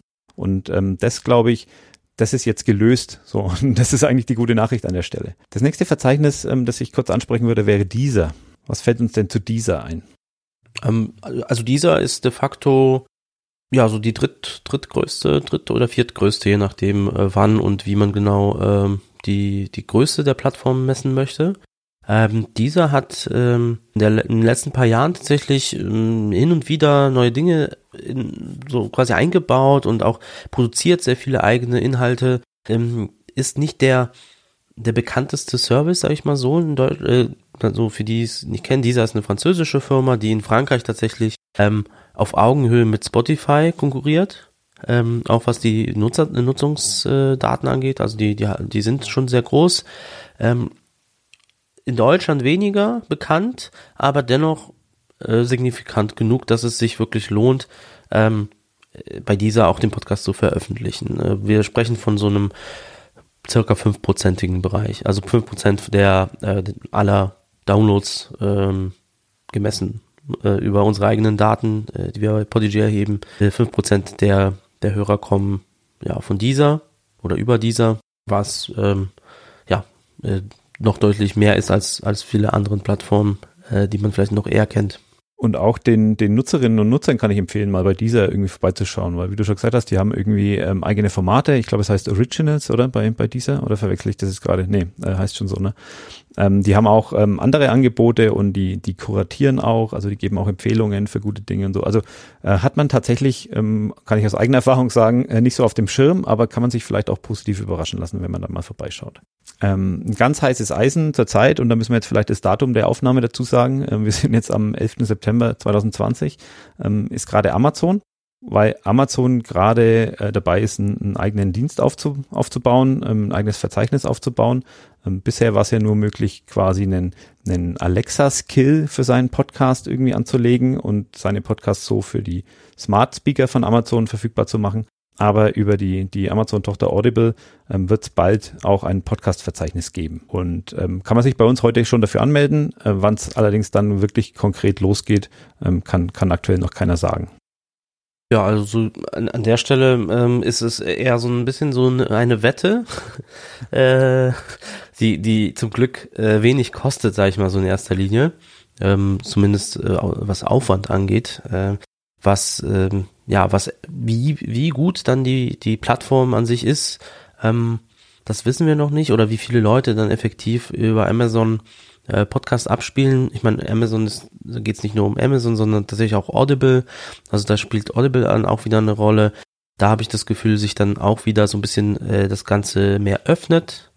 Hm, und gleichzeitig, du gesagt hast, die ganze ähm, ja, Alexa Smart Speaker äh, Geschichte, wo Amazon schon sehr stark ist. Die, da will man vielleicht ja auch auf einem direkten Weg ähm, veröffentlicht werden und das müsste dann über diese äh, Anbindung an Amazon demnächst möglich sein. Also man, man kann Stand heute schon den Podcast dort anmelden. Das ist so quasi Pre-Register, würde ich sagen. Und wenn es dann soweit ist, dass die Plattform startet, dann ist man dabei. Genau, also da, da wäre natürlich, also meine persönliche Hoffnung, und das ist jetzt komplett unfundiert, ja, das, das ist einfach nur mein Wunsch in diese Richtung, ähm, wäre, dass man damit dann auch diese, diese Sonderlocke mit den Alexa-Skills ähm, gleich mitlöst. Also dass man sagt, okay, alles, was jetzt in diesem Verzeichnis steht, ist auch über den Smart Speaker abrufbar.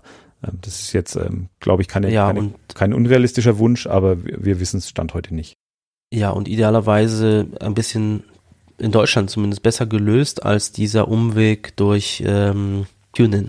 Ja, also genau, also in Deutschland wird äh, all, also wenn man äh, ja so einem Echo-Gerät sagt, äh, spiele mal bitte Podcast so und so, dann ist der Standard, äh, wenn man keinen Skill hat, äh, geht es dann über über TuneIn. Ähm, die Erkennung dann von deutschen Titeln ist äh, äußerst schlecht, sage ich mal so äh, ja, ich hoffe, dass das, wenn, wenn das alleine schon besser wird, dass wenn man ohne so ein Skill zu haben, einfach schnell nativ in, in, auf so einer Echo-Box gefunden wird, dass das schon mal, also insgesamt im Podcasting auch, auch was, was bringt. Dass ja. man einfach Podcast als First, First äh, äh, Class Citizen äh, plötzlich da betrachten, weil was Stand heute nicht der Fall ist. Also bei TuneIn, ähm, das ist ja, glaube ich, auch der Dienst, der meistens in so Internetradios irgendwie an, angedockt ist, wenn du jetzt irgendwie bei, bei Mediamarkt, Aldi oder wem auch immer so ein mhm. Internetradio kaufst, ähm, dann werben die auch mit, ah ja, da sind Podcasts und alles Mögliche mit drin. Und ich meine, dass das auch meistens über TuneIn läuft. Und das ist gerade für die kleinen Podcaster oft ein, ja, ein Sichtbarkeitsproblem, weil die eigentlich ähm, immer nur, ich weiß nicht, ob es jetzt die Top 200 sind oder ob es ein paar mehr sind, aber ich hatte schon echt Schwierigkeiten, meine, meine Podcasts über TuneIn da zu finden, äh, teilweise in so einem Radio. Also vielleicht können wir da diese, diese Krücke, wenn die wegfallen würde, ähm, wäre es natürlich für viele ganz schön. Was wir noch direkt ähm, unterstützen, ähm, ist Google Podcasts, wobei man da ja, ähm, erklär mir mal, erklär mir mal, wie genau die, die Anbindung an Google Podcasts läuft. Ja, also Google Podcast ist, äh, ist schon so ein Sonderfall, weil, wie ich schon vorhin gesagt habe, Google versucht hat, weniger ein, ein Verzeichnis aufzubauen, als, als das Podcast in der Google-Suche einfach gefunden werden können. Ja, weil logischerweise äh, geht Google davon aus, was ist denn so das, was wir am besten können? Suchmaschinen bauen. Und, äh, und so haben sie quasi versucht, dass Podcasts auch in der Suchmaschine einfach gefunden werden, so wie zutage viele andere Sachen. Ähm, soweit zur Theorie. Ähm, das heißt aber, effektiv kann man jetzt den Podcast so nicht einreichen, sondern der muss dann halt von Google gefunden werden. Und gefunden werden heißt, so wie jede andere Webseite, so indiziert werden von Google. Also Google hat da so Mechanismen, so scannt einfach das, das Netz durch und findet dann neue Links und geht auf diese Links und findet dann neue Webseiten und so weiter. Ja, und Google Podcast ähm, wird funktioniert so, dass, dass Google sich eine Webseite anschaut und sieht, aha, das ist eine Webseite zu einem Podcast. Da, dafür gibt's auch so paar Tags, die man setzen muss bei Podigy natürlich alles äh, out of the box integriert, so dass man halt nichts machen muss, aber im Zweifel kann man natürlich das auch selber machen. Ähm, und wenn Google so einen Link findet, dann weiß er, okay, das ist ein Podcast, dann wird dieser Inhalt von Google einfach indiziert, klassifiziert und dann äh, ist er in der Suche zu finden. Genau, also muss man sich mal klar machen, die Anmeldung bei Google Podcasts war quasi, äh, dass du, dass du in deiner Webseite im, im Head-Bereich ähm, ein, ein, Stück HTML-Code ähm, eingefügt hast. Genau. So, so bist du üblicherweise in der Vergangenheit zu Google Podcasts gekommen. Ich glaube, heute ähm, ist es so, dass du das, dass du dich im, im Podcast Manager bei Google auch direkt ähm, anmelden kannst, also dass du auch direkt deinen, deinen Link submitten kannst. Aber das ist, glaube ich, relativ neu. Ah, und das ist eher nur so ein Shortcut, wahrscheinlich nur so eine Info an Google. Hier ist, hier ist übrigens ein Podcast, falls du den noch nicht gefunden hast. Wahrscheinlich läuft's genauso, genau. Dann haben wir jetzt die Verzeichnisse durch, die wir direkt quasi aus unserem Export-Interface ähm, ansteuern können. Welche, welche sind denn in Deutschland vielleicht darüber hinaus noch relevant? Ähm, darüber hinaus interessant würde ich sagen, fällt mir spontan ein ähm, Castbox, ähm, obwohl Castbox auch ähm, also warum wir zum Beispiel bestimmte andere Plattformen hier in, äh, in diesem Bereich nicht listen, ist, weil die allermeisten sich, wie, wie gesagt, am dem Apple-Verzeichnis eh schon bedienen. Ja. Und dann äh, lohnt sich der Mehraufwand quasi, da nochmal zu klicken, nicht, weil die das ja automatisch finden. Ja, das heißt. Vielleicht einen Tag später dann oder so, aber genau. Oh, genau. Castbox ist, äh, bedient sich, glaube ich, teilweise auch äh, bei ähm, Apple, deswegen muss man da erstmal nichts machen. Das ist aber eine nennenswerte Plattform, weil tatsächlich Castbox so dieser auf diesen 5% Level sich bewegt, so plus minus, mal mehr, mal weniger. Was, was halt auch nicht wenig ist, sag ich mal so, im Vergleich zu den anderen Plattformen, ja. Also Pocket Casts würde ich noch hinzufügen wollen, ähm, wobei es da auch so ist, wie du sagst, ähm, die, die, irgendwann landest du da automatisch drin. Du kannst aber das beschleunigen, indem du äh, entweder deinen Podcast über das Submit-Interface ähm, direkt anmeldest oder wenn du in der App quasi deinen Feed in die Suche kopierst und ihn abonnierst. So dadurch landet er auch in, mhm. im, im Verzeichnis. Also da gibt es tatsächlich mehrere Wege, da, da reinzukommen. Ähm, und in Deutschland natürlich so die, die Podcast-Nerds, äh, die Podcast-Szene, äh, da muss man natürlich auch noch FIT ergänzen. Also die, die deutsche Podcast-Suchmaschine. Ähm, da gibt's auch keine, also da steckt ja auch kein kommerzielles Unternehmen dahinter. Ähm, von daher gibt's da auch ähm, keine, keine offenen Schnittstellen oder irgendwie keine Verträge. Ähm, da muss man dann auch nochmal den händischen Weg gehen und die werden dann auch händisch nochmal überprüft, bevor sie freigeschalten werden. Also da trägt man seinen Link ein und muss dann ein paar Tage warten. Es gibt noch andere, ähm, über die man vielleicht ähm, nachdenken kann, wenn man eine Zielgruppe hat, die internationaler unterwegs ist. Ähm, nur das, was wir mal erwähnt haben, sowas wie Stitcher und Spreaker. Aber ich glaube, das ist jetzt bei uns hierzulande kaum der Mühe wert, dass man die alle abklappert und da sein Podcast einträgt, oder? Also es ist eine Frage, die, die uns äh, Kunden hin und wieder schicken. Äh, so, ähm, ja, wo soll ich denn alles noch meinen Podcast eintragen? Wir haben tatsächlich in unserer Doku so eine Liste von circa 30 verschiedensten Apps, Plattformen, egal, Abspielmöglichkeiten von Podcasts, wo wir dann halt noch diesen händischen Weg beschreiben. Ja, mhm. aber das ist dann wirklich nur so für diejenigen, die, die einfach glauben, ich, ich muss die auf jeder, jeder Plattform irgendwie sein, äh, zu finden sein, ja. Und das ist irgendwann, wie gesagt, äh, es gibt ja dieses Konzept von Return of Invest, ja, wie viel Zeit stecke ich rein versus äh, wie viel ähm, bringt mir das? Und irgendwann hört es dann auch auf. Ja, weil das Ding ist, klar kann man sich prinzipiell überall anmelden und das, das stört einen erstmal nicht, aber es entstehen manchmal auch so Probleme und Problemchen mit bestimmten Apps und mit bestimmten Plattformen. Ja, also wir hatten dann den Fall, dass irgendeine super nischige Android-App die, die Feeds nicht in der Lage ist zu aktualisieren. Aus irgendeinem Grund. Ja, das äh, Support-Team nicht erreichbar oder nicht existent, das wissen wir nicht. Äh, äh, und, und klar, das, das, das erzeugt dann irgendwie so unnötigen Aufwand auf, auf allen Seiten. Im Zweifel haben da, ja, hat da eine Person äh, pro Monat reingehört über diese Plattform. Also irgendwann muss man, sag ich mal so, auch ein bisschen pragmatisch sein. Wie viele Plattformen möchte ich denn jetzt bedienen? Ja, zumal dann bei manchen internationalen auch noch die Sprach, äh, die Sprachbarriere dazu kommt. Also wenn es die Plattform äh, gar nicht in, in Deutsch auf Deutsch gibt und vielleicht auch gar nicht deutsche Podcasts gesondert gelistet werden, muss man sich natürlich die Frage stellen, ob das dann ähm, das Richtige ist für mich. Und vielleicht noch so Special, Special Case wäre, äh, würde ich dann tatsächlich noch YouTube in den Raum werfen wollen. Da kommen wir gleich noch zu, weil ähm, genau, genau. Ich hatte jetzt hier auf meiner Liste noch als Sonderfall Steady. Über Steady haben wir ja schon geredet. Ah, ja. Also auch auch das kann man ein Stück weit als Plattform vielleicht verstehen, auch wenn es natürlich jetzt kein keine Discovery-Plattform ist wie vielleicht die anderen, wo man neue Podcasts findet. Ähm, aber auch das geht. Du kannst dich auch auf Steady durch die Projekte klicken und da vielleicht was finden. Ähm, das nur der Vollständigkeit halber. Und dann ist natürlich der Bereich Social Media insgesamt noch relevant, weil Social Media würde ich jetzt nicht als Podcast-Verzeichnis definieren wollen, aber es erfüllt natürlich viele Funktionen, die auch ein Podcast-Verzeichnis erfüllt. Ähm, wenn ich mir denke, dass dort einfach Podcasts empfohlen werden, ähm, Podcasts sichtbar sind, ähm, Podcasts aktiv sind, ähm, geteilt werden können, verlinkt werden können. Also da, das darf man auch nicht unterschätzen, wie wichtig Social Media für die Auffindbarkeit von dem Podcast sein kann. Und da ist natürlich ja vorrangig Facebook und Twitter, äh, was wir auch direkt automatisch unterstützen. Also wann immer eine neue Episode kommt, dass es da einen kurzen Post dazu gibt. Und ganz besonders ist auch YouTube, weil es einmal ja irgendwie erstmal sich anfühlt wie ein Medienbruch, aber weil es, glaube ich, auch von, von vielen trotzdem im Bereich Podcast unterschätzt wird. So, jetzt darfst du über YouTube noch reden. Du wolltest ja gerade schon. genau. Äh, ja, also überraschenderweise gibt es äh, mehr Podcast-Hörer auf YouTube, als man so spontan äh, intuitiv sagen würde. Ja, das ist so, es ist so faktisch so.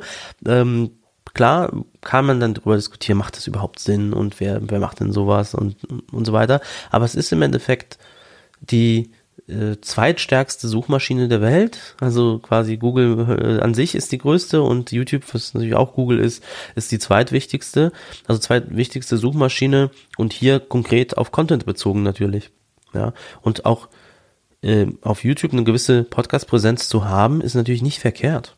Ja, klar, das ist nicht die ideale Plattform, um da Podcast abzuspielen. Äh, diese, die ganze, ja, dieser ganze Medienbruch, den du gesagt, genannt hast, ist da, ist vorhanden und das ist natürlich nichts, wo ich sage, ja, das ist die Podcast-Experience. Aber man muss realistisch bleiben. Es gibt nun mal viele Menschen, vor allem Jüngere, äh, obwohl mittlerweile auch nicht mehr ganz so jung, die halt ähm, nichts anderes machen, so in Sachen Medienkonsum, als sich auf YouTube irgendwie rumzutreiben. Ja, ich glaube, ich glaub, dass die schon ein bisschen älter geworden sind mittlerweile, aber das ist ja, der ja. Punkt. Ne? Das ist halt, das ist halt so eine zentrale Anlaufstelle, wo du Inhalte konsumierst. Ne? Und da spielt es keine Rolle, ob du jetzt Videos, Musik oder Podcast, du kannst alles über dasselbe Interface, äh, du kannst alles über die Seite, die du sowieso nutzt. Du musst keine App für installieren. Ich meine, viele, viele Podcatcher haben keine Web-App oder keine, keine native Desktop-App. Also wenn ich an Leute im Büro denke, haben die vielleicht oft auch gar nicht direkt die Möglichkeiten, außer jetzt irgendwie am Handy nebenher zu hören. Aber mhm. ähm, wenn die an dem, an dem Arbeitsgerät hören wollen, ähm, müssen sie vielleicht so einen Umweg gehen sogar. Ähm, und natürlich die Auffindbarkeit ist nochmal eine, eine ganz eigene. Auch wenn ich diese, dieses Märchen von der zweitgrößten Suchmaschine immer nicht so ganz glauben will. Aber ähm, ja, ich suche bei bestimmten Themen, ist YouTube die Suchmaschine meiner Wahl und nicht Google. Das stimmt schon. Also ähm, ich glaube, das ist tatsächlich kein, kein Märchen, sondern es gibt Zahlen, die belegen, wie viel äh, dort gesucht wird. Das, darum geht's ja, ne? Also ähm, die, die, das, vom Suchvolumen einfach. Das heißt, die Leute suchen da. Also das, YouTube ist einfach da groß und die, die Auffindbarkeit äh, dort auch herzustellen, auch wenn es nur darum geht, man auf seinen Podcast aufmerksam macht oder es so, so als Einstiegsdroge quasi wahrnimmt. Ja, also äh, ja, man wird halt erstmal gefunden und dann ähm, äh, sag ich mal so, also viele Podcasts leben ja von der Podcast-Community, ja, so von, von den, von den, den Hörern, den, den Hörerinnen, die, die sich auch so ein bisschen aktiver beteiligen. Und ob diese Community jetzt, also die, die Community wird dann glaube ich, auch irgendwann gefunden. Die, die, die Communities finden dann an verschiedenen Stellen statt. In den meisten Fällen gibt also ich kenne zumindest keinen direkten Podcast, der eine Podcast-Community auf YouTube hat. Da wird man schon darauf aufmerksam, so dass es da irgendwas gibt, weil vielleicht gibt es ein paar Kommentare, vielleicht merkt man so, ah ja, die Leute reden über dieses Thema. Ähm, ich mache mich so ein bisschen schlau, wo finde ich mehr Infos zu diesem Podcast und dann am Ende landet man doch vielleicht wieder bei bei den eigentlichen Podcast-Plattformen oder auf der Webseite von, vom Podcast und findet dann die, die, die entsprechende Community. Also eher das kommt, dass, dass, dass wir zum Beispiel auch YouTube direkt unterstützen. Ja, weil, weil es da wirklich de facto auch noch äh, ziemlich viele ähm, Leute gibt, die die Podcasts dort hören ähm, und äh, sag ich mal, Podcast, Podcaster sich erhoffen, dass man dann auch dort gefunden wird. Das ist warum warum das so funktioniert, obwohl es ja natürlich äh, eigentlich ein anderes äh, Medium ist. Und ähm, genau, anderes Medium ist ein super Stichwort, weil gerade, und das ist eigentlich auch merkwürdig, dass das 2020 äh, immer noch ein Problem ist, aber ähm, die, die meisten Social-Media-Plattformen lassen es nicht zu, dass du direkt Audio dort teilst. Also so, dass du es auch in der Plattform abspielen kannst. Und da, das will ich jetzt auch gar nicht weiter groß ausführen, nur der Vollständigkeit halber, ähm, da kann man auch von unserem Backend aus direkt Headliner ähm, noch ansteuern, also um, um kurze Teile meiner Podcast-Episode oder unter Umständen auch die ganze Episode ähm, mit einem Bild zu versehen und dann so einen animierten Equalizer draufzulegen, dass es auch bisschen schön aussieht. Ähm, und dann hat man ganz schnell aus seinem Audioinhalt Video gemacht und ähm, so landet es dann letztendlich auch ähm, bei YouTube. Aber so kann man es auch hernehmen und kann dann irgendwie schöne Posts für Twitter, für Facebook, für Instagram ähm, und für andere Plattformen eben eben machen. Also auch das ist noch ein noch ein Exportweg, auch wenn Headliner an sich jetzt kein kein Verzeichnis oder keine Plattform ist. Ich glaube, wir können das Thema jetzt so langsam zumachen. Ähm, ich würde grundsätzlich jetzt mal festhalten und ich höre auch bei dir raus, dass du, dass wir da einer Meinung sind, dass wir nicht sehen, dass das Podcast Podcast-Ökosystem irgendwie in Gefahr ist. Aber mein Appell geht eigentlich so an alle, ähm, auch wenn es geschlossene Plattformen gibt, das ist überhaupt kein Problem, da habe ich überhaupt keine Schwierigkeiten damit. Ähm, das ist, das sind oft interessante Geschäftsmodelle, aber es ist wichtig, dass die dann eben auch transparent, offen und, und ähm, dass man auch Toleranz denen gegenüber, aber auch in die andere Richtung ähm, hat. Also man, man muss einfach ein bisschen mit ein bisschen weniger Emotion manchmal und ein bisschen nüchtern drüber nachdenken mhm. und dann einfach offen und tolerant sein. Dann glaube ich, tut dem offenen System ein geschlossenes System nicht weh und andersrum bedroht das geschlossene System das offene System nicht. Würde ich so sagen.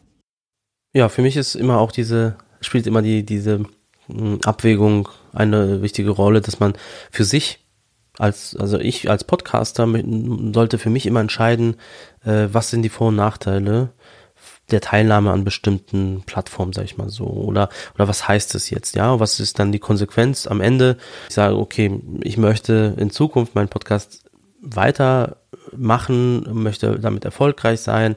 Immer, dass man, dass man sich einmal diese Gedanken gemacht hat, so was heißt es jetzt, wenn ich zum Beispiel meinen Podcast nur noch auf dieser einen Plattform hätte, auch wenn es so die meistgehörte ist für mich. Ähm, vielleicht ist es dann zu kurz gedacht. Ja, aber wenn man für sich diese Entscheidung getroffen hat, ja, das äh, Vor- und Nachteile ähm, habe ich verstanden und es ist trotzdem der richtige Weg für mich, dann bin ich auch damit fein, sag ich mal so. Aber ich möchte gerne, dass Leute sich so mit sowas auch beschäftigen, vor allem Podcaster produzieren, Produzenten, ähm, Publisher, sag ich mal so. Ja, das, das sind die Menschen, die im Endeffekt äh, ja den Content auch kreieren und irgendwo veröffentlichen und, und sich gewisse Dinge erhoffen. Ja, und man muss sich einfach dem bewusst sein, was, was es bedeutet. Und man sollte ja auch nicht immer so reflexartig ähm, andere, andere Konzepte verteufeln, ja, nur weil die mhm. sich die gleichen Überlegungen gemacht haben, aber vielleicht zu einem anderen Schluss kommen als man selbst. Das ist mir vielleicht an der Stelle auch noch ein ganz äh, ein, ein, ein gut formulierter Wunsch. So, dann können wir jetzt, glaube ich, zu unserem äh, typischen Rausschmeißer gehen, wenn du mal dein, dein Smartphone in die Hand nimmst. Würde mich interessieren, was da gerade so läuft und was vielleicht als nächstes ansteht. Bei mir ist gerade ähm, Z Digitech, der unscheinbare Internetriese, durch den alles fließt. Ähm, ich höre den Podcast jetzt nicht wirklich je, regelmäßig, ähm, aber da erscheinen halt Themen, die mich öfter mal interessieren. Ähm, und in, ja, das, der, das Thema Digitales und, und so weiter, das beschäftigt mich äh, seit eh und je. Und da gibt's manchmal interessante Themen. Hier konkret geht's äh, zum Beispiel um Cisco, sehe ich gerade. Ähm, ähm, ja, äh, Facebook, Netflix, Google. Ähm, das sind so eigentlich auch die Themen, die mich äh, die Tage so beschäftigen.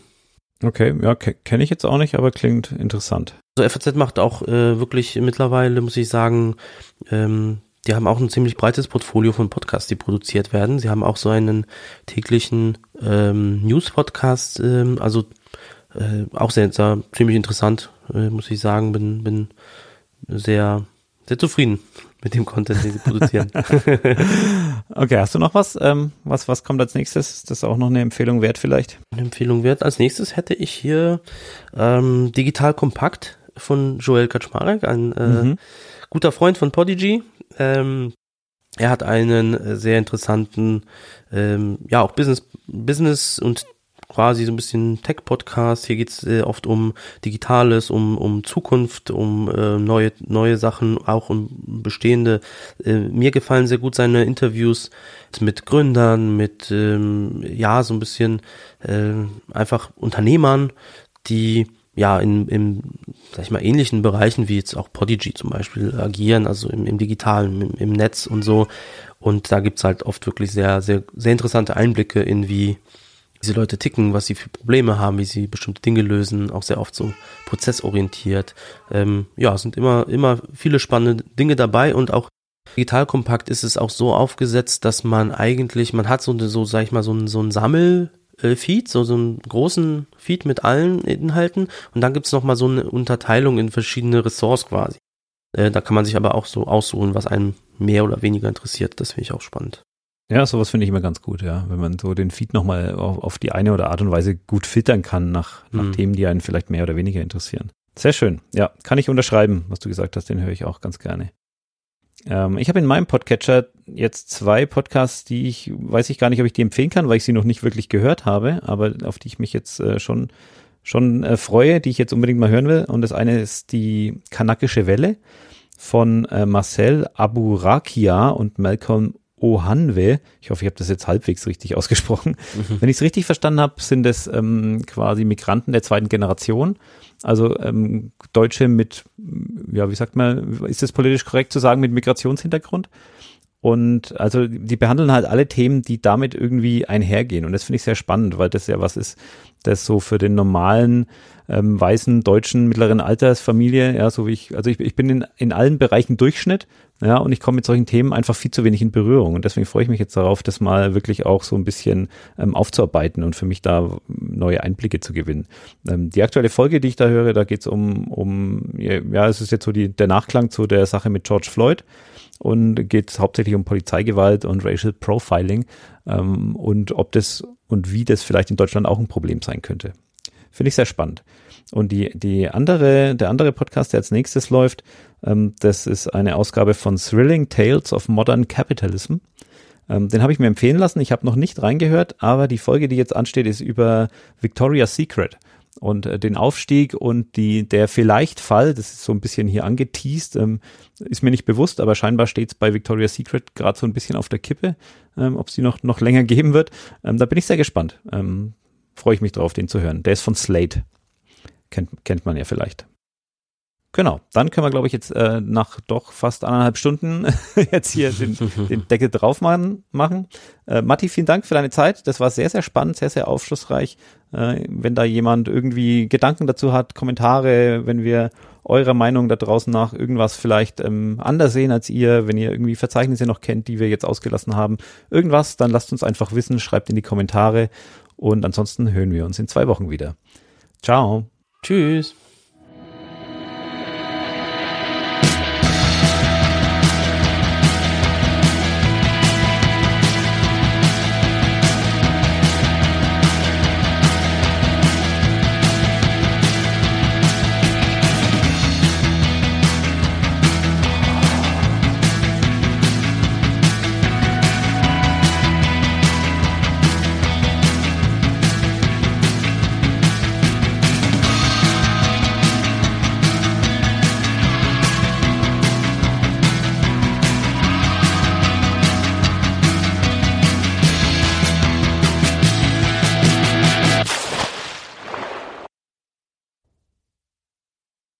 Ja, das war's auch mit dieser Folge. Und bevor wir hier rausgehen, noch ein ganz, ganz kurzes Wort zu unserer brandneuen Show Power to the Podcast, die wir jetzt hier vorstellen wollen.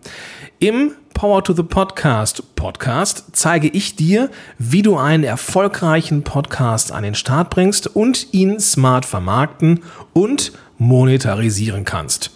Wenn das für dich spannend klingt, dann schau auf jeden Fall jetzt in der Podcast-App deiner Wahl nach Power to the Podcast. Und ich freue mich, wenn wir uns in diesem Podcast dann auch wiederhören.